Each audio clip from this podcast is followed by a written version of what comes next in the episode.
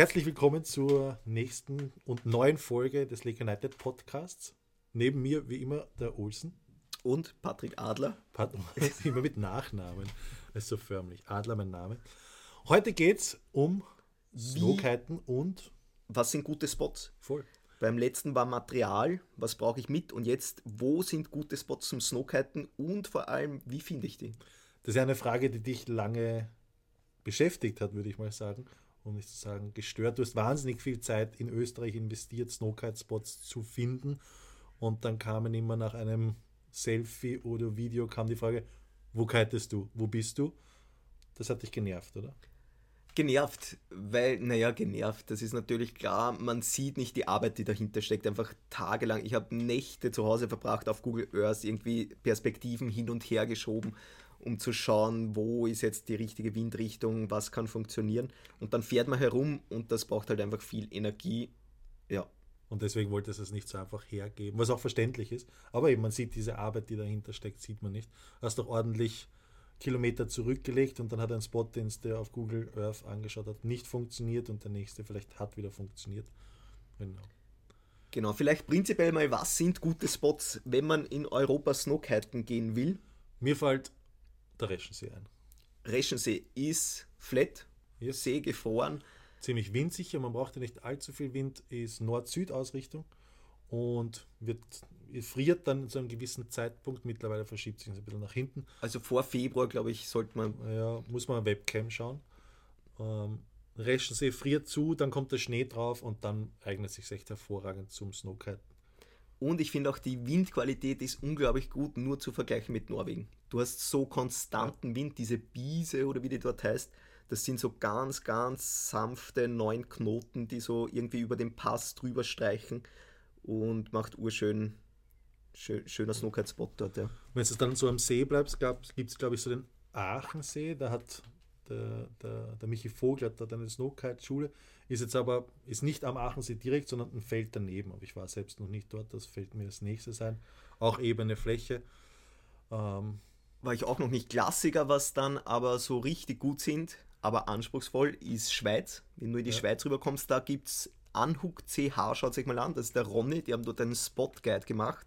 Wahnsinnig umfassend, oder? Sehr umfassend und das sind halt wirklich arge Snowkiter, gell? Die gehen Touren rauf, ganz auf irgendeinen hintersten Pass und kiten dann von dort in die richtigen Berge hoch. Ähm, ich war, glaube ich, drei, vier Mal am Berniner Pass hingefahren, habe aber nie eine gute Session gehabt dort. Aber es gibt viele Leute, die von guten Voll. Sessions dort erzählen. Also es muss schon seine Berechtigung haben. Kann man sich sicher mal anschauen.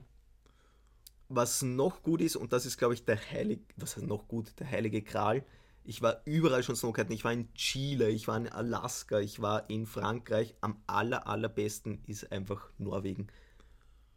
Ich habe es mir nie vorstellen können, du hast immer jahrelang davon erzählt, ich habe es mir nicht vorgestellt und man kann es auch gar nicht vermitteln, wenn man es nicht selbst sieht. Also du kannst Fotos herzeigen und Dinge ist alles schön gut, aber wenn du dieses Gelände nicht selbst siehst, dann kannst du es dir nicht vorstellen. Das ist das Hardanger Wiederplateau. Dort ist auch Star Wars gedreht worden, diese Eiswüstenwelt, die ist genau dort. Und der große Vorteil da ist, das ist zig Quadratkilometer groß. Du könntest eineinhalb Tage in eine Richtung fahren, ohne umdrehen. Und das Tolle ist, dort geht eine Straße über dieses ganze Plateau drüber. Das heißt, du bist voll im Outback, aber trotzdem immer irgendwie in dieser Nähe von der Straße. Du hast immer die Sicherheit der Straße. Voll, du, komm, du fährst halt in eine Richtung und kommst dir vor, als wärst schon ewig unterwegs und bist irgendwie auf einem anderen Planeten. Aber in Wahrheit ist um die Ecke, unter Anführungsstrichen, ist die Straße schon wieder. Und man fährt dann so über einen Hügel drüber und denkt sich, da schaue ich noch an den nächsten Hügel drüber. Dann sieht man am Horizont so ein kleines Wölkchen und dann kommt man drauf, es ist gar keine Wolke, sondern es ist einfach der nächste Hügel und das ist einfach so, es sind endlose, unpackbare Weiten.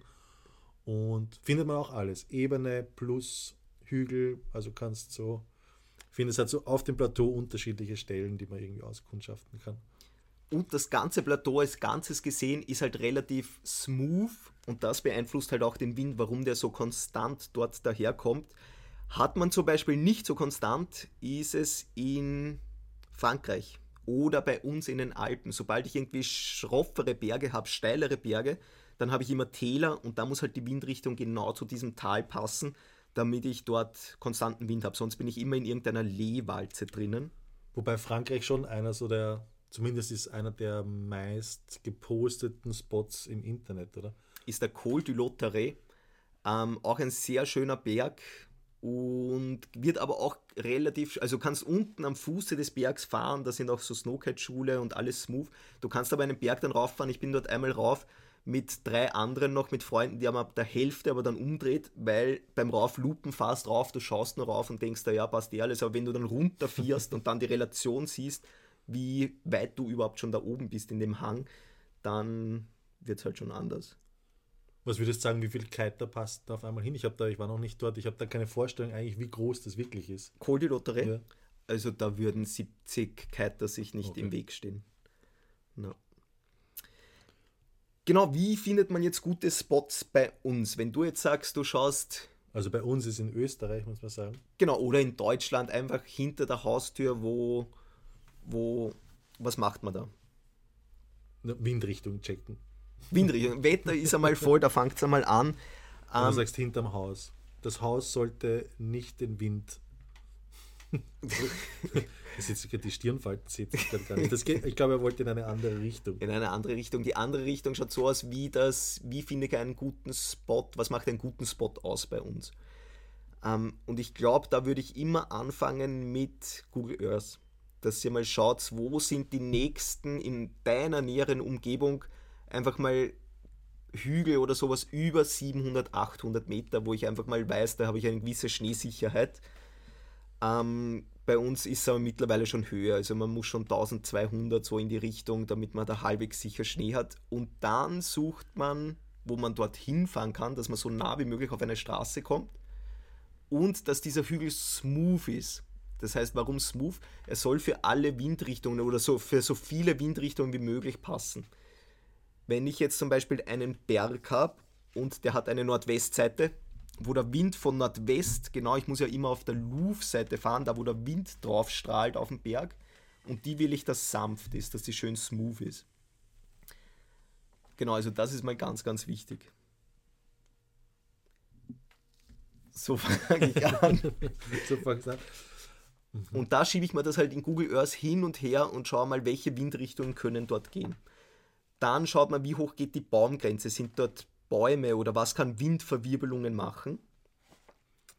Checkst du eigentlich auch, wie es ist von Schneelage, wie das durch, wenn es Hauptwindrichtung Nordwestwind ist, dass der Schnee schon abgeweht ist und vielleicht ein smoother Hang gar nicht nutzbar ist? Checkst du sowas? Ähm, ein smoother Hang, je smoother der ist, ganz oben ist fast überall immer in die Berge mhm. abblasen. Und man schaut dann halt schon auch, wo wird der Schnee hingeblasen. Ist das oft dahinter so ein ganz ein leichtes Lee noch und dann ist ein Plateau, dann weiß ich, der ganze Schnee wird dorthin blasen und wird dort liegen bleiben. Ähm, und bei uns, wo haben wir gute Spots gefunden in Österreich? Wo geht man Snowkiten? Wir haben angefangen im Waldviertel. Das war so eben dieses, was, was ein guter Einstieg ist für Leute, die noch nicht wissen, ob es ihnen gefällt oder nicht, weil es eben dieses Ebene hat aber muss man mittlerweile fast sagen, funktioniert nur noch sehr wenig, weil es wärmer geworden ist. Genau, nicht mehr so oft den Schnee und halt einfach, wie der Name schon sagt, Waldviertel. Es gibt wahnsinnig viel Wald und dadurch ist halt auch die Stellen, die frei sind, ist halt immer der Wind irgendwie verwirbelt. Du bist schnell in einem Lee, in einem Windschatten drinnen und darum sind die Spots halt nicht so gut. Aber man kann es gut erwischen. Das stimmt. Wenn man, wenn man Glück hat. Ähm, wenn wir jetzt weiterfahren, ein Klassiker ist zum Beispiel nach Oberdorn. Yep. Gibt sogar eine Snowkite-Schule. Spot bei Südwind, ähm, weil der Südwind ist immer Schönwetter, konstant. Und da, wo die Snowkite-Schule ist, ist relativ klein, aber man kann seitlich echt ziemlich weit rauf ins Backcountry fahren. Und da habe ich schon richtig schöne Sessions gehabt. Ist das der Ort, wo die Stromleitung war? Da gibt es auch eine Stromleitung, da sind auch schon Leute drinnen gehängt, aber ich nicht. Achso, du diesmal nicht. Da, na, das nicht, nicht in dieser. Was gibt es dann noch für Spots in Österreich?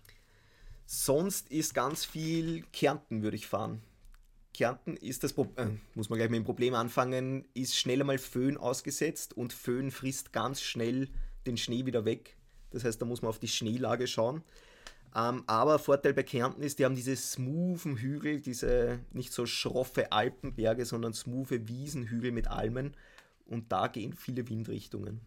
Ich glaube auch Kärnten ist so ein, ein Revier, wo man nicht immer einen harten Aufstieg oder einen langen Aufstieg hat mit den, mit, als Skitour, sondern wo man relativ nah mit dem Auto auch hinkommt und dann gleich eigentlich mit dem Kite losstarten kann.